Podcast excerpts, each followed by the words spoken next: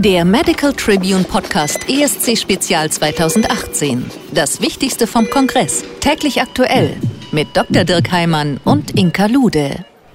Und damit guten Morgen, liebe Kolleginnen und Kollegen, hier vom ESC-Kongress aus München. Zunächst wünscht Ihnen das gesamte Podcast-Team der Medical Tribune einen wunderbaren Wochenstart an diesem Montag. Was war los gestern am Sonntag in München? Zum einen, die Hallen waren voll, trotz schönen Wetters. Zum anderen, es gab einige interessante Erstveröffentlichungen von Studiendaten. Zum Beispiel Arrive. Professor Dr. Thomas Vogtländer auf der einen Seite Kardiologe, auf der anderen Seite ärztlicher Direktor im Bethanien Krankenhaus in Frankfurt fasst das Design für uns zusammen. Die Reif-Studie hat ein interessantes Thema aufgenommen, nämlich den Einfluss von ASS bei Patienten, die noch kein Ereignis hatten. Und zwar den Einfluss auf das Auftreten einer Herzproblematik im Sinne akutes Koronarsyndrom, Schlaganfall und Blutung. Hierfür wurden Patienten eingeschlossen, die ein moderates Risiko für das Auftreten von kardiovaskulären Ereignissen hatten. Das heißt, eine Wahrscheinlichkeit von 20 bis 30 Prozent in zehn Jahren ein Ereignis zu erreichen.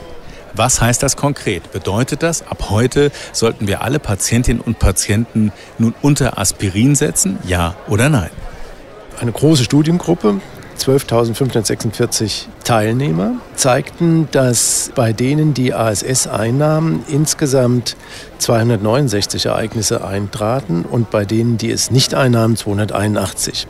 Und der primäre Endpunkt ein kombinierter Endpunkt war nicht signifikant unterschiedlich zwischen diesen beiden Gruppen, sodass man sagen muss, für den Studiendesign und den primären Endpunkt konnte ASS keine Verbesserung des Risikos des Erleidens eines kardiovaskulären Endpunktes zeigen.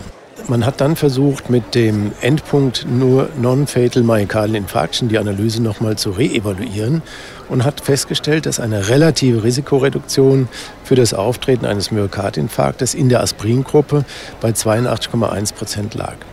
Und dieser Effekt war am größten in der Gruppe der 50 bis 59-Jährigen, sodass auch der Studienleiter zusammenfasst, tatsächlich scheinen diejenigen zwischen 50 und 59 Jahren, die Aspirin einnehmen, ein geringeres Risiko, ein akutes Koronarsyndrom zu erleiden. Allerdings gab es keinen Effekt auf das Auftreten eines Schlaganfalles. Auch heute am Montag bleiben wir noch ein bisschen beim Thema Acetylsalicylsäure.